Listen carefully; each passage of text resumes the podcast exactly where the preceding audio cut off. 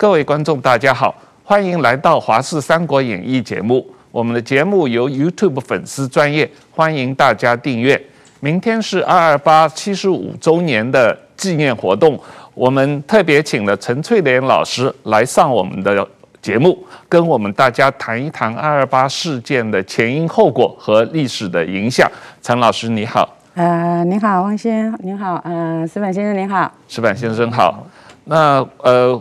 您是这个呃台湾的对于二二八事件影响的这个呃研研究的专家嘛？哦，这么多年来，你从一九九四年完成跟二二八有关的博士论文以来，这三十多年来，你对二二八事件的研究投入了大量的时间和精力嘛？这个。能不能呃谈一下你个人啊这三十多年来对于这个事件认识的一个演变的经过？嗯，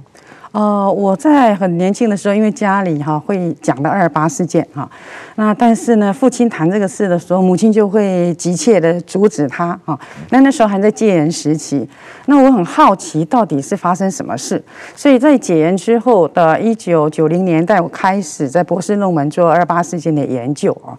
那初期的时候是想了解说到底发生什么事，那那个重点就会放在说到底台湾有多少人受害，尤其是精英的部分。那呃，但是呢，对事情越多的啊、呃、探究之后，发现说这个事情事实上蛮复杂的哈。那陈仪长官啊、呃，在台湾的统治失败，那还有二二八事件的这个啊、呃、处理的过程，那就涉及到啊、呃、国民党内部的派系竞争。那有的人希望啊陈仪失败之后，其他的派系能够来啊、呃、就是接手台湾，所以他又啊、呃、会牵涉到这个啊、呃、内部的斗争的问题啊。那呃。啊，当然还有一种说法哈，就是台湾民间哈有呃有找比较，就是说有一些学者认为说，这样子的冲突哈是来自于一个落后的啊前近代的政府来统治这些啊民众，那这些民众他们事实上有比较进步的现代化的观念而引起的文化冲突，所以大家在摸索的过程里面有几有这几个啊方向的这个理解。那我后来博士论文的重点是放在派系斗争与权谋的政治，也就是中国统治的一个特性。嗯嗯嗯，所以这个这个经过三十年的研究啊，你这个在呃前几年，也就是呃二二八事件七十周年的时候，您出了一本巨著啊。当时我也去听了你的演讲，这个呃重构二二八啊，这这本书实际上是在一个前人学术研究的成果基础上，对于这个。战后台湾政治史的研究提出了一个新的架构啊，所以实际上从结构上是一个比较全面的，而且特别核心的一点就是把这个所谓战后的美中体制，美国跟中华民国的这样一个国际关系体制，还有国民党的统治模式，作为一个政治学的角度啊，参。带进到这个历史的研究中间去啊，所以呃，能不能把这本书的这个核心的这个概念和相关的研究结论，在这个节目上简单跟我们观众介绍一下？是，呃，刚刚我们前面谈到说哈，有关二八事件的解释，不管你说从台湾人的受害。啊的这个观点，或者是文化冲突的观点，啊，或者是派系斗争的观点，基本上都把它放在中国统治的架构里面看。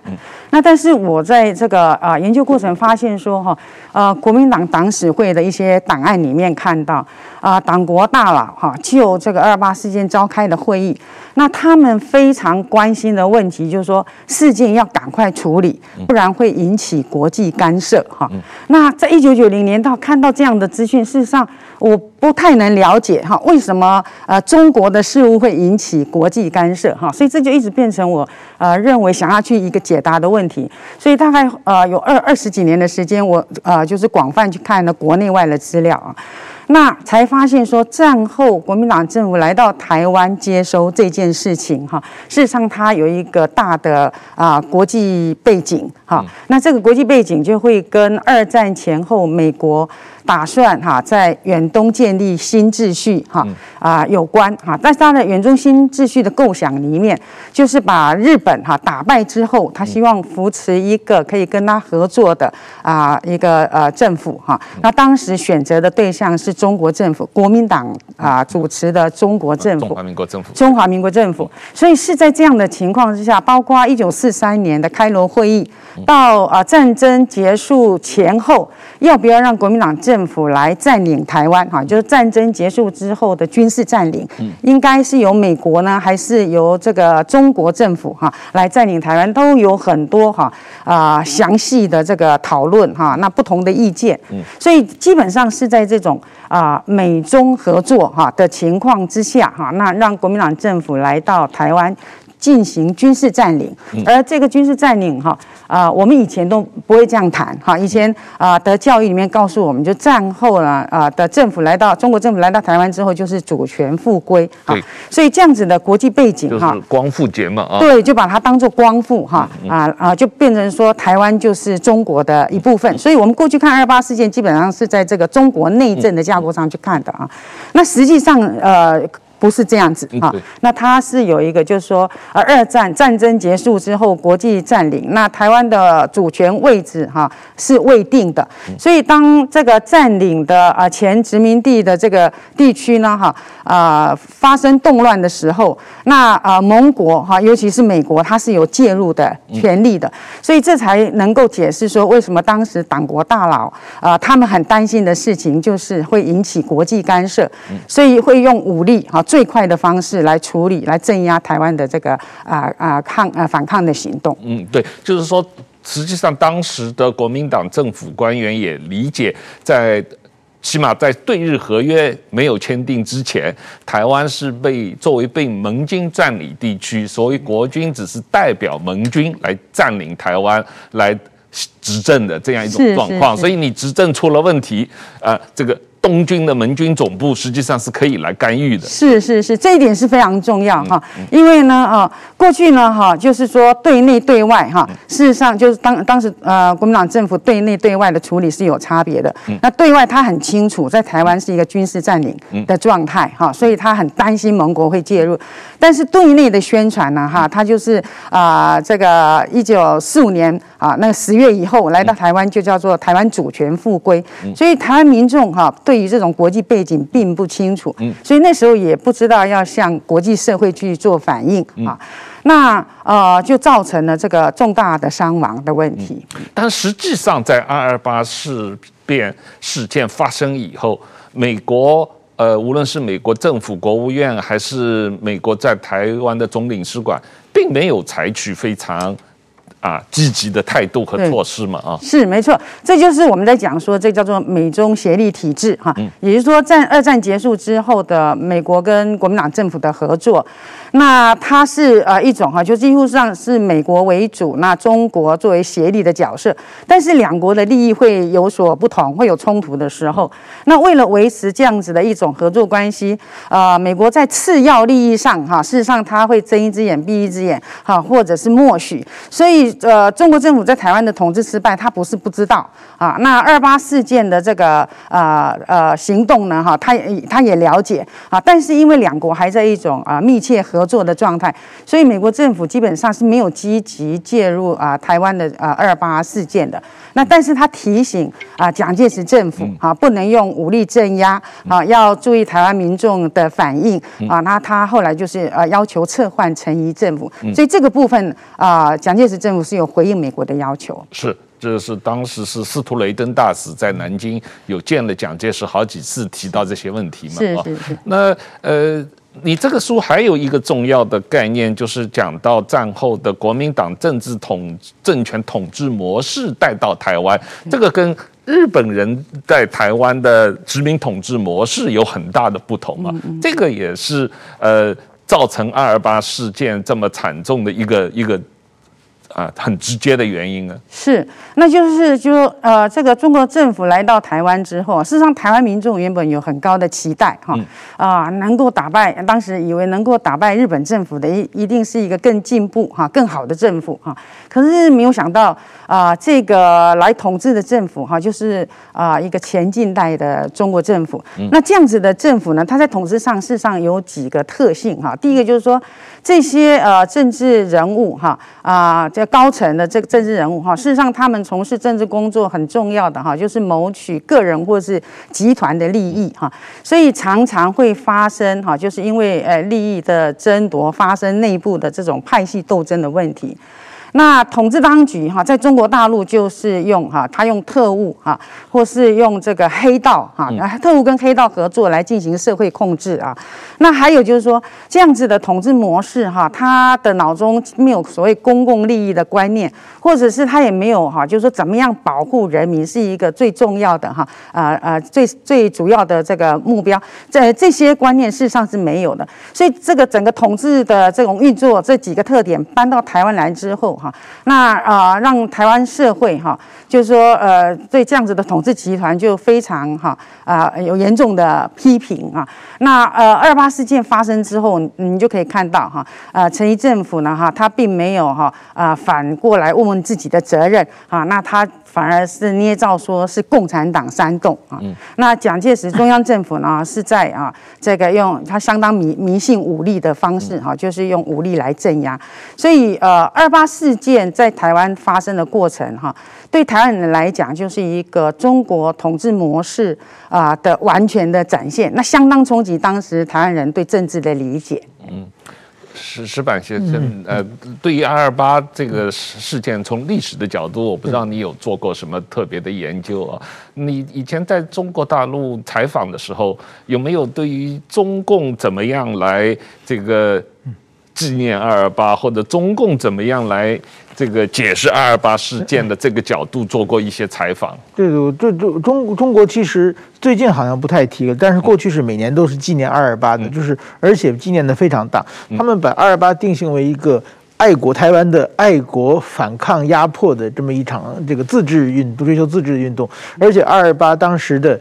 几个领就是领。领导人台台湾的领导人谢雪红后来跑到了中国嘛，跑跑到共产党那里，那就是更把二二八变成一个反对国民党压迫的这么一个来纪念嘛。这个就是和民进党认为二二八是台湾本土化运动的起点。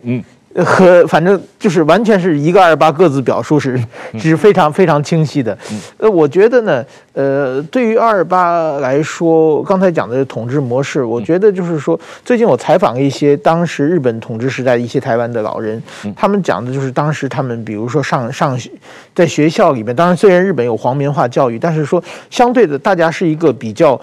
就是公平的一一档竞争的一一种模式了，嗯。但是当时国民党是一个完全是任人唯亲的，嗯呃，一个组织嘛。比如说什么蒋介石用人全用浙江人啊，陈诚的部下都是他是国军第十八军第十一师，所以叫土木系嘛。十、十八和十一变成自是土木系人嘛，都是又只相信自己人。所以他们，我认为这是一次对国民党。我认为某种意义上，就是当一个少数族群统治多数族群的时候，而且这个多数族群的精英有非常多的情况之下，刚刚开始他是选择合作，他觉得这些精英，我因为他要接收的时候需要这这人帮忙嘛，但是很快他就觉得不能不能相信这些人。二二八可能是一个偶然的事件，但是二二八之后的清算就是要把所有的本省精英全部打掉，让他们再没有翻身之力。所以我觉得其实这是国民党的统治。呃，一种方式，大家常说就是不公平，就是说过去后来，比如说在台湾考公务员考什么，就是说要各个省级算嘛。嗯嗯。台湾人几千人考，台湾人只有几十个名额。嗯。什么别的什么？其实我觉得这是国民党害怕，他怕台湾的，如果让台湾人再自由竞争的话，台湾精英会一下子拿到行政权。嗯。行政主导权，他这个少数族群没办法维持下去，所以他。就不某种意义按他们的逻辑上是不得不这么做的。那么其实，在中国共产党，中国在一九五七年发生了一个就是反右运运动嘛。其实反右运动的话，某种意义我觉得其实跟二二八比较相似的地点就是说，当时共产党。他刚刚接收大城市的共产党的军人都是军人出身，根本没有治国的经验，所以他们只能和当时的国民党留下的这些行政精英，只能跟他们合作。但是共产党自己的人才培养起来以后，他要把这些过去不能相信这些精英淘汰掉，所以他就共产党是用的反右的方式，就是让你畅所欲言，然后最后把你全部打倒。然后把自己培养出来的共产党自己可以相信的干部提上来，这是一当时那也是一个很惨烈的。而且我想认为国民党呢，而是用了就是这种，就是借着二二八为借口，后来清算本省精英的。其实，要不说国民党、共产党是。孪生兄弟呢，但他们说做法是其实很相似的，是是是。我是很赞成那个呃矢板先生说的哈，因为我把我把这样子的统治模式叫做中国统治模式哈。那我认为事实上这不是只有呃国民党政府是这样做哈，那现在的这个共产党政府也是也是这样子哈。你在香港哈，你你就可以看到，或者在中国大陆也可以看到哈，就他们内部哈，因为呃权力争夺了派系竞争的情况，事实上啊都还存在。哈，那就是说，呃，执政的目的哈，不是为了公共的利益，或是哈集团集，呃，就是说呃整个呃。广大群众的利益，而是呃个人或是集团的利益哈。那他们用啊特务的方式啊哈，用监控的方式啊，情治系统做这种社会控制。那这些情况事实上都还是存在哈。所以我把它叫做哈，就是说啊跟我竞争，我不容许在这个社会有跟我竞争的人士或是集团啊存在哈，甚至不能容许这些人哈来啊取代我的位置。那这样子的一个呃呃呃用。借各种方式哈，要啊打压这个啊啊竞争者哈，把它压制，甚至用用呃很黑暗的方式啊。那我们在香港哈，你也可以看到哈，就是民众的要求事实上都不被重视，所以我把这个叫做是一种中国的这个统治模式。是是，我觉得这个类比非常好哦。这个现在香港这几年在。香港国安法底下的中国对于香港的统治模式，跟二二八前后国民党对台湾的统治模式有非常多的可以类比的地方啊，这一个很有意思的研究角度啊。呃，不过我想问一下，这个陈老师，你这本书是五年前出版的嘛？这个书出版到现在，呃，有五年了。那这个政府呃成立的促转会也好，国史馆也好，又公布了很多跟二二八呃前后有关的政治档案，那在这些政治档案的基础上，呃，台湾学术界也好，你个人也好，对二二八的研究有有什么新的成果？我主要想了解一下这五年来有什么比较重大的对于二二八研究的成果。是，呃。这大概事实上十几年来，档案不断哈，新的档案不断在出现哈，那我们就会看到呃越来越多的哈，就是说细部的资料哈啊，尤其是啊有几个部分哈，譬如说我们刚刚讲说，情治机关最早哈一九。啊，四五年的啊十月再开始，就是最早进入台湾的，就是呃情治机关啊。所以有关情治机关在台湾的布置啊，到二八事件时候他们的活跃的情况哈，那这些东西档案呢陆陆续就出出土了。所以现在这部分的研究哈，事实上就会啊更清楚啊这。这个统治集团怎么样用啊？它是特务机关，但是结合黑道的方式在控制社会啊，这样子的面向是越来越清楚。那第二个部分哈，就是啊军事镇压之后哈啊的这个社会清洗啊哈，那那时候哈叫做清乡啊，然后有啊户口的这个啊查查啊，然后有所谓联保切结，它是怎么进行的哈？那它那如何对台湾社会造成一个震慑的效果？那这些资料哈现在也更多。那有很多人做这个法治方面的的研究哈，那另外还有一个部分哈，就是说在各地的情形，那有些许的差别哈，有一些地方啊的控制啊比较松，或是说他跟当时的的地方的政治精英啊怎么样的合作啊，有些地方可能他的压制比较严厉哈，那那个地方的受害情况比较严重，就是各地的差别的研究，那现在也慢慢有更多年轻学者从事啊更细部的成果。嗯，是这方面我们也很期待。我看这两天也有一些新书发表会，又又因为七十五周年嘛，啊，有这方面的这个书出来。不过最近这个比较有意思的也是张亚中教授，也是台大政治系的教授，他有出来说他要跟蔡英文总统辩论二二八啊。他说如果他辩输了的话呢，他七百万的退休基金可以。捐出来做台独基金啊。那张亚中教授说，他辩论的想要辩的主题是三个：第一个，二二八是不是大屠杀？第二，二二八是不是官逼民反？第三，蒋介石是不是二二八的元凶啊？那我不知道民进党政府会不会找你去同张亚中辩论了。不过如果你在这个节目上把他辩赢的话，是不是他那七百万可以捐个两百万给你啊？这个做退休金，我不知道你对他的这三个问题觉得能不能回答呢？对，我很希望张亚中啊先生呢哈要言而有信哈，把他的这个退休金给捐出来啊。那呃我们可以这样问哈，就刚刚讲说中国统治模式。是，那这种很重视个人集团利益哈判了的这个统治方式哈，呃，它造成的这公公共利益的危害哈，事实上就很容易官逼民反哈。所以二八事件确实是一个统治失败哈，官逼民反啊的一个结果哈。那所以呃，这个是毋庸置疑哈。那他第二第二个问题是说，呃，这个呃二八是不是一个大屠杀哈？呃。当时陈仪哈是以呃他自己统治失败，但他却推给共产党哈，说是共产党的阴谋来来推卸他的责任。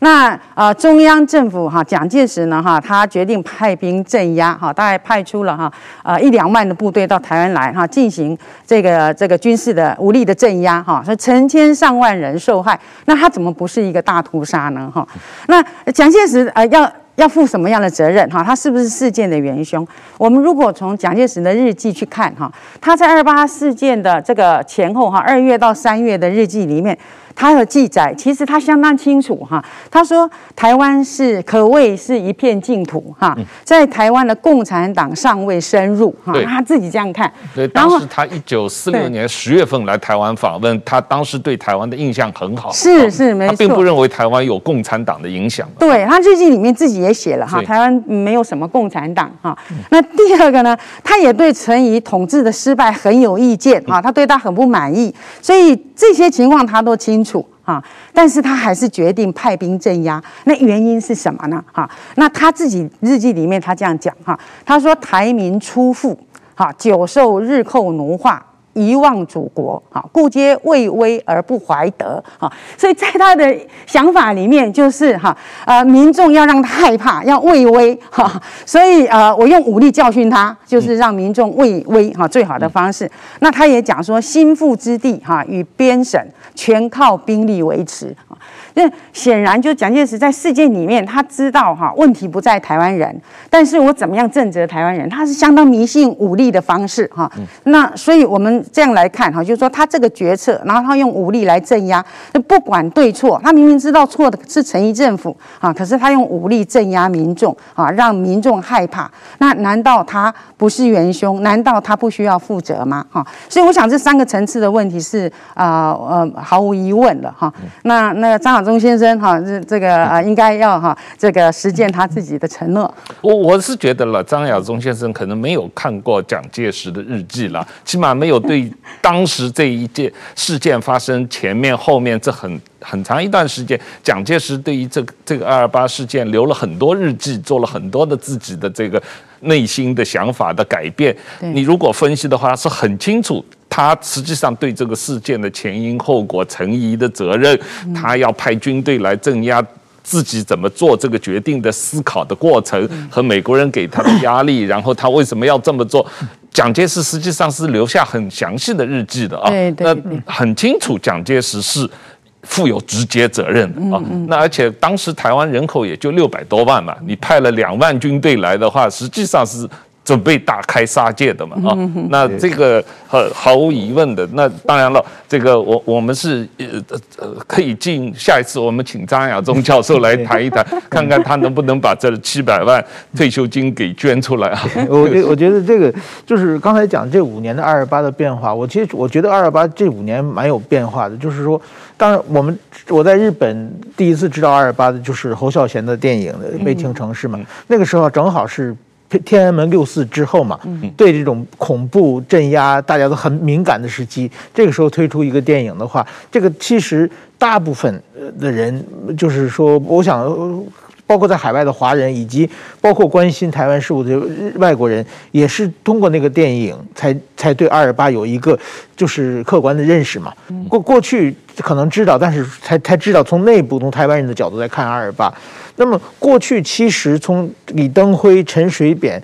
的时候对二二八的研究，我觉得在在政治上的不是学术，在政治上的嘛，就是一个追求真相，一个呢要把历史上就是被那些逝者为他们招魂，为他们平反，然后呢。就是其实很多都是在一个悲情上面的，嗯但是我觉得最近五年这蔡英文执政之后呢，二二八呢变成一个台湾本土派的出发点，而且就变成现在呢，就是说台湾为了追求民主，为了抵抗外来政权，其实国民党已经不重要了。国民党在台湾民主化之后已经变成合法的政党了，大家也没有说让你国民党怎么样为二二八再负责怎怎么样，只是说现在呢，因为出现中国台湾出现更大的威胁，嗯就是中国来自中国。的威胁。那么二二八事件呢，就是不是说过去的悲情怎么样，而是怎样能够把台湾的本土化、台湾的民主的成果保护住。就二二八的，它有一个新的历史意义了。嗯。那么现在呢，这张亚中先生这些人呢，我觉得有点像，就是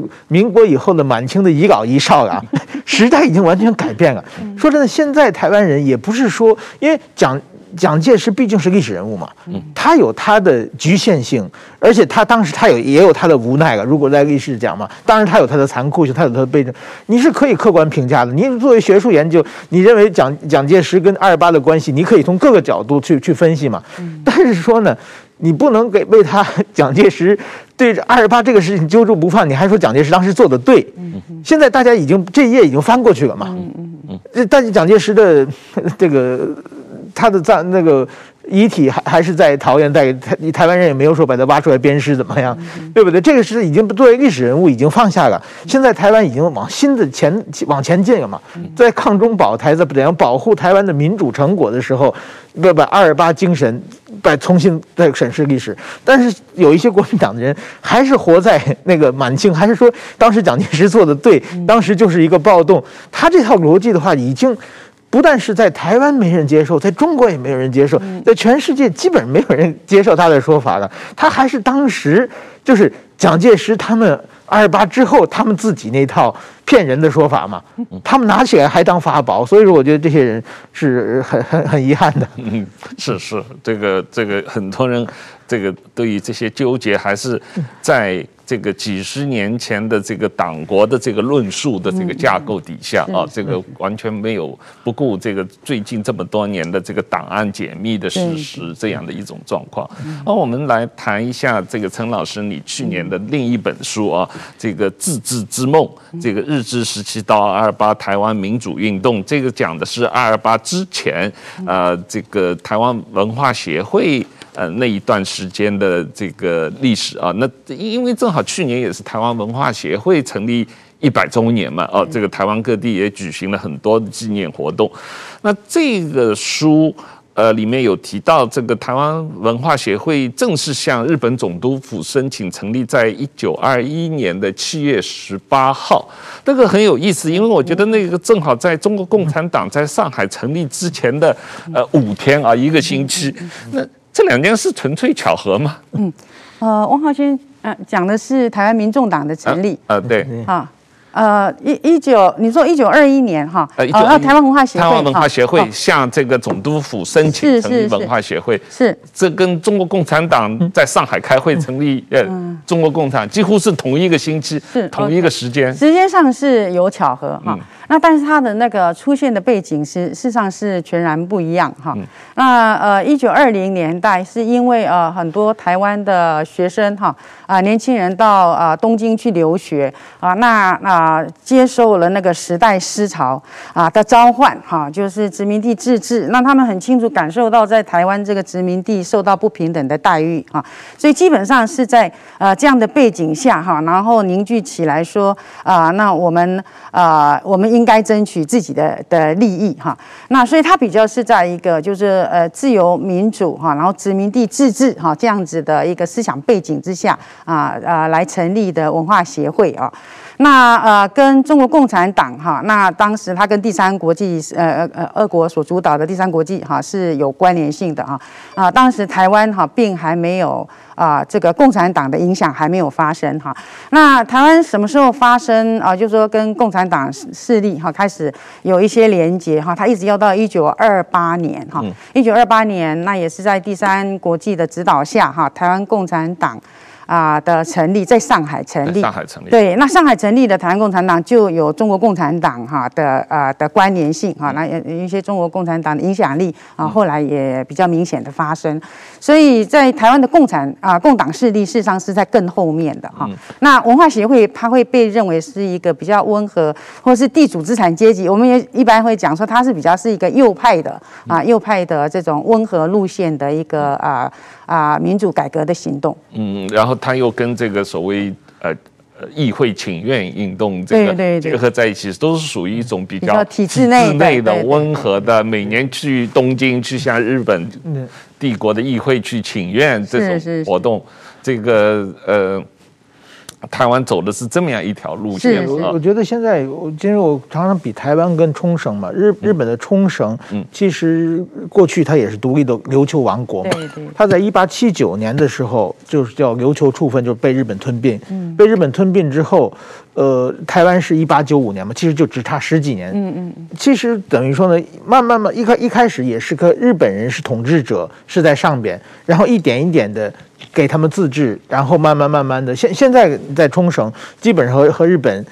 呃人冲绳的日本人和本内地的日日本人基本上没有任何区别嘛。嗯。那么当然说，我觉得这个日本的殖民统治的话，其实是在一点点放松的。那么这个时候，我觉得台湾人他们会感觉到。自己的虽然是二等国民啊，虽然受压迫，但是他们地位在一点点上升，而且如果通过努力的话，可能往上走的时候，然后突然之间来个国民党，然后把他们这种所有的这种理想全部破灭了，然后再次压入，还不如日本时代的二等国民，变变成更低的时候，这个时候我觉得二二八的反抗的这种，呃，怎么是情绪也会爆发出来了，就是一点点台湾的走向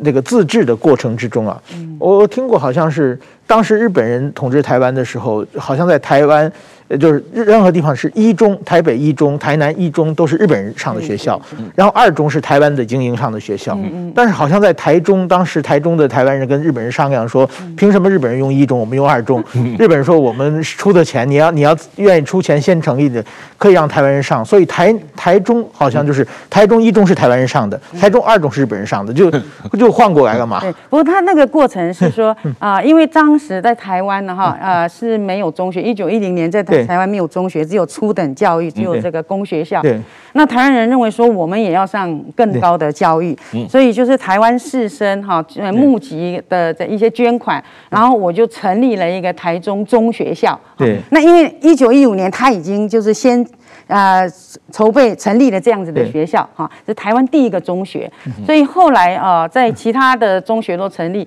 那那台中的这个中学校就变成台中一中，对，啊，那只有台中的那个日本人读的学校就变二中了，对，啊，但是其他各地成立的都是日本人是一中啊，对，对，我听说一些老人觉得，就能跟日本人交涉，把一中抢过来，对，就觉得我们台湾人很高兴，因为他先成立，对，就换句话说，他他们认为日本人是可以交涉的嘛，是，不是那么霸道嘛，等于后来国民党。就直接用枪啊，所以说二二八之前就是说，可其实我觉得日本对台湾统治其实也并不是很好，但是有问题也非常多。但是因为后来有比较嘛，或者国民党来了比日本人差太多了，所以大家还反而觉得那日本人时代可能比他们还好一点。就是所以在台湾的反日情绪不是很强，是因为。有国民党的比较嘛？嗯，韩国是因为他们自己一下子独立了嘛，独立以后他们不停的宣传，怎么怎么和日本统治抗争，争取民族独立的过程之中，日本就越来越坏，越来越坏。但是在台湾的话。日本之后来一个比日本更坏的国民党来一比较的话，觉得日本还不错，所以说日日本也是很幸运的。这个对这个呃，讲到一九二零年代刚呃，这个讲到这个台湾的自治运动哦，这里面呃去向日本帝国议会请愿，在台湾这个设置议会的这些请愿，实际上走的是或者学习的是。的大英啊国协英联邦的制度，就是所谓加拿大、澳大利亚跟英国的关系，台湾是跟日本的关系，希望模仿澳大利亚、加拿大跟英国的关系，走这样一条自治的道路啊。那但是这个呃。更早一些，呃，刚才这个石板先生讲到这个韩国的情况，在这个呃巴黎合约的时候，这个这个凡尔赛会议的时候，实际上韩国人就已经是去请愿要求独立嘛，啊，他是有很强烈的这个呃。受威尔逊主义的影响，民族自觉这个民族主义的这个独立运动，对。但是台湾为什么没有形成一个民族自觉、民族主义的独立运动，而走的是一条很不同的这个温和主义的体制内改革的这样一一一一个自治运动？嗯嗯。呃，我想台湾跟朝鲜哈，当时叫朝鲜，很不一样的地方哈，是朝鲜它本来就是有自己的王国，嗯，好，那他们是被日本并吞，所以它是有明显的这个亡国的过程哈。那他们有过自己的国家，所以一直想要复国哈，就是他，所以他从事从头到尾都是独立运动啊。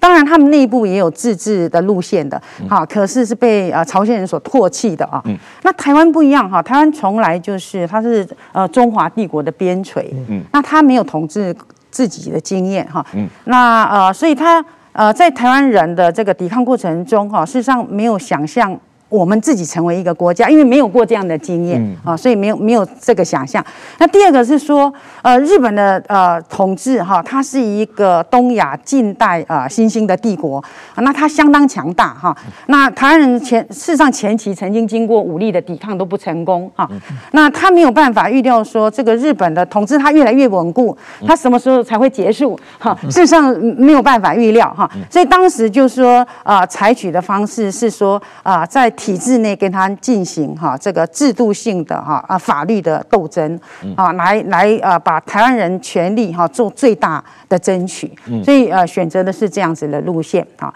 那就是我们说的自治主义的路线。是这个自治主义路线，确实是跟这个呃。朝鲜的民族主义的路线是不同的哦，那似乎威尔逊主义对台湾没有太大的影响。但是，一九二零年代，你这书里面也提到，第一次有了这个台湾人这个概念啊，但是并没有提出台湾民族这个概念。为什么？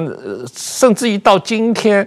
有没有一个东西叫台湾民族？这个东西似乎在台湾也还是有争议的啊。呃，这个，呃，您个人觉得这个？呃，台湾是不是还没有一个台湾民族这样一个共识呢？嗯，呃。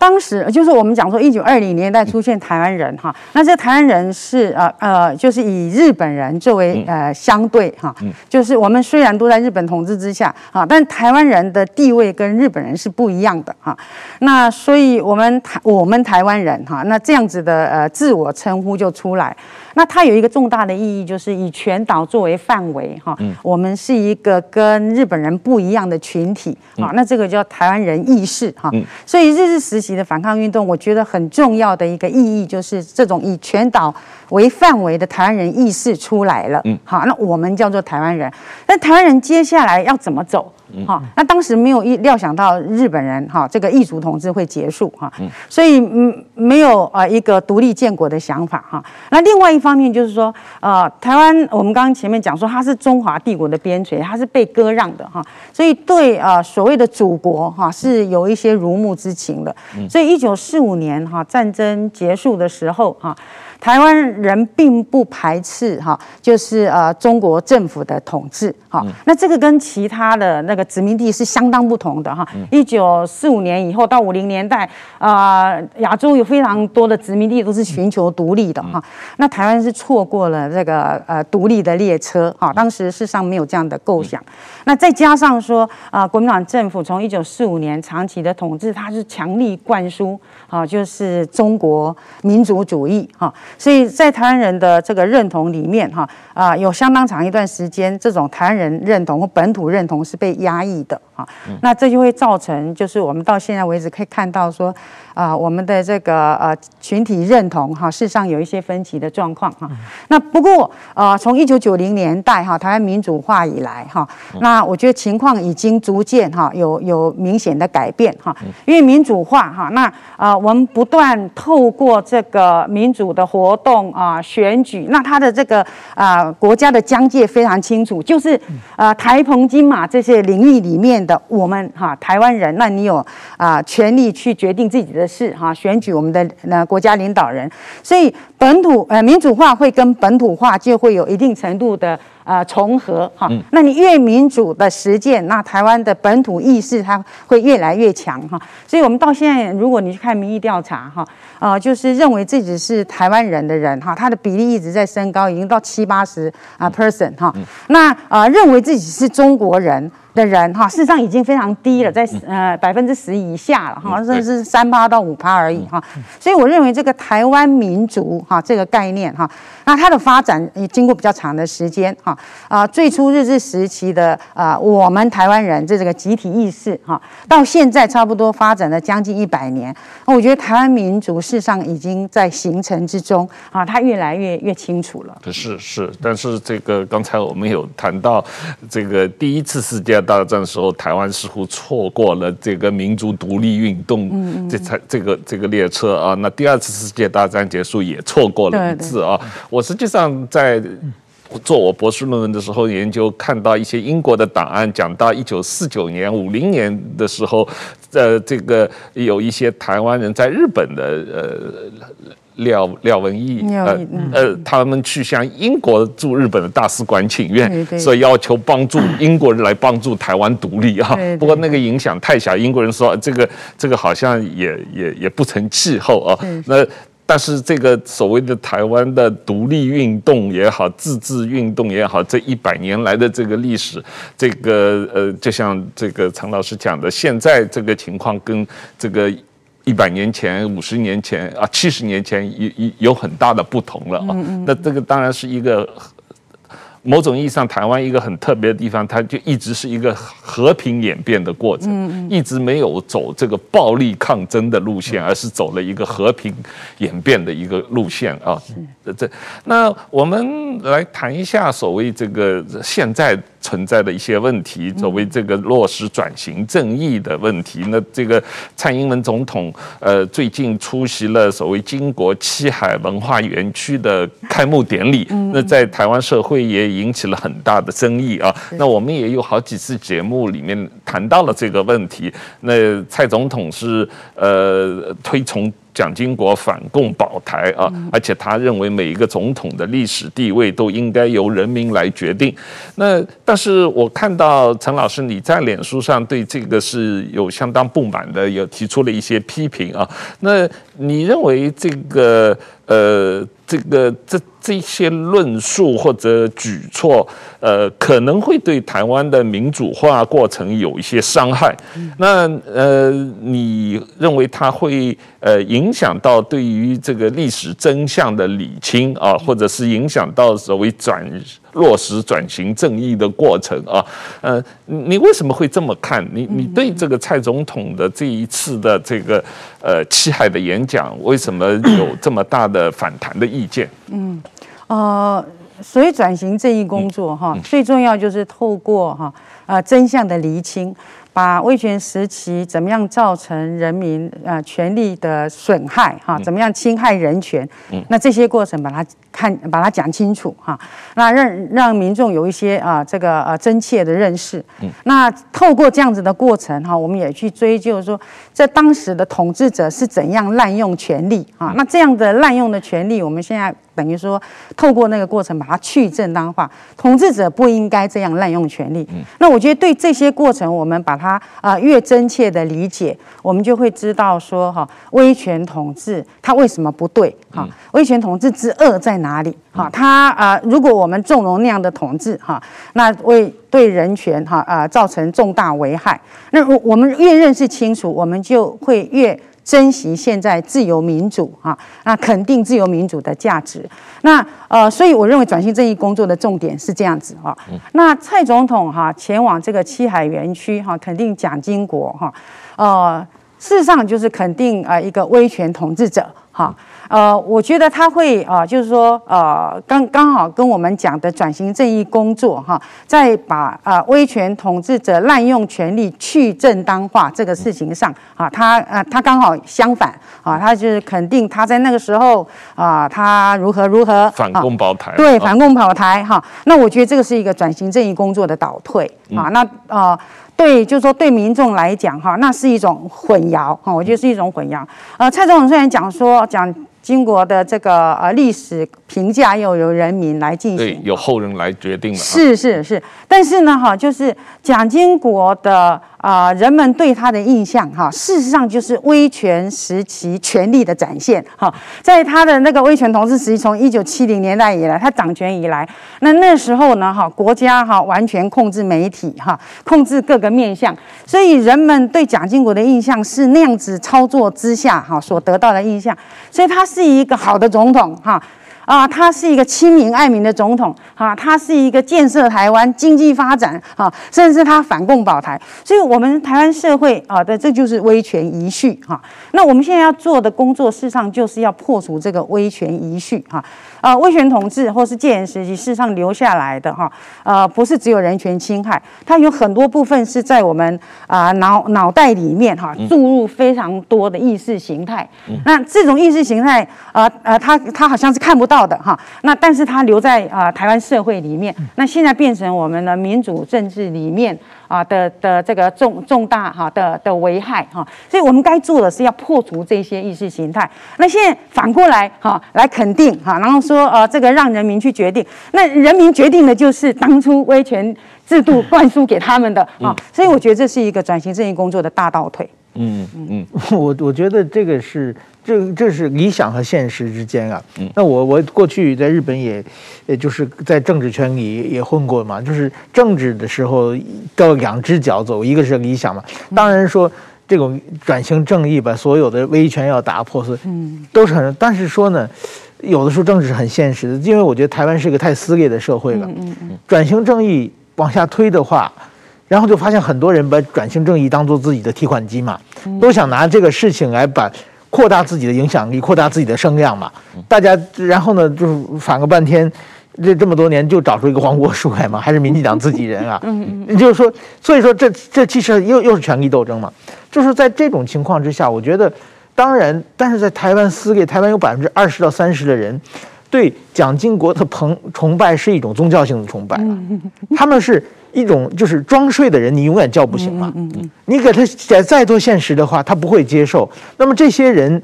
你要不要就是说把他们团结起来？因为台湾现在还是在面对着中国的威胁的时候，有时候需要团结。所以我认为蔡总统他这个动作，某种意义也是无奈了。就是说，这些人你你告诉他一千遍真相，他就是不相信。嗯嗯。然后他认为你你是在要清算他，你要是。要把他们驱逐出台湾，可可能会有这种想法。那么，所以说对这种人的话，有的时候推不动的话，是不是要要要要把他们再拉起来？因为台湾需需要团结，这是政治上面的现实啊。所以我认为，就是转型正义，可能现在台湾要做的就是一个是。弱者就是有被害者要救济，被害者要平平反冤案，但是对于加害者的清算各方面，因为很多加害者现在还是政治台面上人物嘛，嗯，你要说一算账的话，他会认为你是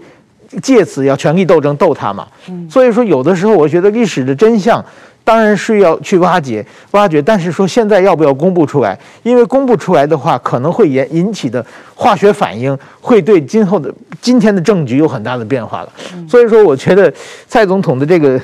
做案，当然很多人有很多批评啊，但是说，我想他也有他的无奈之处吧，应该是。对对，那矢板先生说的这个现象哈，就是说转型正义工作市场有很多层次啊，那他会呃。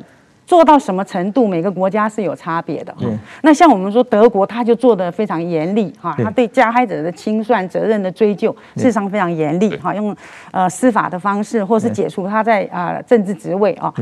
那台湾事实上都没有做到这样子。对，台湾其实是一个很温和的社会哈。我们对日本统治这个殖民的压迫哈，那事实上台湾社会呢哈呃对这个已经离开了这个日本政府呃还是呃有有保持一种呃好的关系哈。台湾对国民党政府哈，他下来之后事实上也没有轻率哈。所以我认为第一个层级就是说啊对加害者的追究哈的严厉的程度在台湾是不会发生的哈。然后。第二个呢，哈，台湾事实上是这样哈，我们我们的社会里，我们现在是一个民主社会哈，那你要对啊这个啊威权时期怀怀念哈啊，或者说对蒋经国的肯定，在一个民主社会里面，事实上是不会受到任何迫害的哈。那但是作为国家领导人啊，他啊在这个。作为一个民主国家哈啊的这个啊统治者哈，他呃不应该回过头来去肯定啊威权时期的独裁者，我觉得这个底线是要守住的哈。那但是呢，社会里面有各种不同的多元的声音，我觉得这是另外一回事哈。那国家领导人，你的价值，你对自由民主的坚定信念，你要表现出来。嗯嗯嗯，对这个问题啊，我我自己感觉可能随着这个档案的解密或者进一步的解密，呃，历史学家可能整个社会需要做更多的贡献，而且可能台湾需要一场新文化运动，向年轻的一代去呃阐述或者解释、推做一个呃对历史的重新研究、重新理清。历史真相的运动，这个运动是主要要着重于下一代 啊，因为我我认为去跟这些六七十岁的老人争论对 蒋经国的定位是，或者跟张亚中去争论蒋经国的定位问题，或者蒋介石定位问题，你永远讲不清楚。即使把他的七百万人台币捐出来，也不解决问题 啊，因为他永远不会改了啊。但是我觉得对张亚中的孙子去做思想教育，还是有希望的嘛，对吧？是是是是，没错。这个我我我我我想我们时间也差不多了。那这个呃，陈老师今年的二二八的纪念活动，我不知道你有没有什么呃活动要参加啊？那总的来说，这个对于二二八的历史的研究工作，您个人还会继续做下去吗？啊，是这方面，你从写作方面。大概是一个什么样的重点？今后一段时间，你大概打算有一些主要的写作方向呢？嗯，呃，我会认为哈，就是说，因为我们有很长的时间是威权统治啊，那在威权统治之下呢，哈，就是政府部门哈控制了资讯，所以我们对战后历史的理解呢，哈，呃呃，就像现在中国大陆一样哈，他他要做各种的这个管制哈，那人民对呃真相或是呃资讯的获取，事实上是受到限制的。那我们。在战后历史的解释或理解上，哈，事实上到现在为止，哈，都还是在啊当时威权政府所啊所做的那一套说法，哈，基本上。啊，在这样子的一个我我所谓的威权遗绪里面，所以威权体制的呃这个统治对台湾社会影响事实上很深啊，并不是说一九八七年解严之后，或是一九九零年代民主化之后哈，那台湾的这个呃脑袋就自然变成自由民主的脑袋哈，事实上不是这样子哈，那需要很努力的去清理，那包括我们历史学界哈，我觉得也是这样，所以我个个人觉得哈，我我呃努力要做的工作哈。就是把很多被啊、当时的威威权政府、国民党政府所掩盖或是隐瞒哈，或是故意哈啊、不让大家知道的这些呃真相哈，那啊、呃、或透过历史史料哈的披露啊梳理哈，然后把战后台湾政治哈啊跟呃尤其是跟这个国际的关系哈，我想应该要有更多的了解。那在呃就是说我们才可以知道台湾现在为什么是在这样子的位置上哈，那。我们要怎么啊处理或对我们的处境啊有所突破啊？可能要对啊过去的历史哈，尤其跟国际之间哈的关联性，跟美国的政策之间的关联性，要有更多的理解哈，我们才有可能啊对自身的处境哈找到突破的一个道路。嗯嗯，对，这很有意意义的研究的方向啊。那谢谢陈老师，今天时间就这样，谢谢，谢谢，谢谢，呃，谢谢大家。啊，谢谢，谢谢。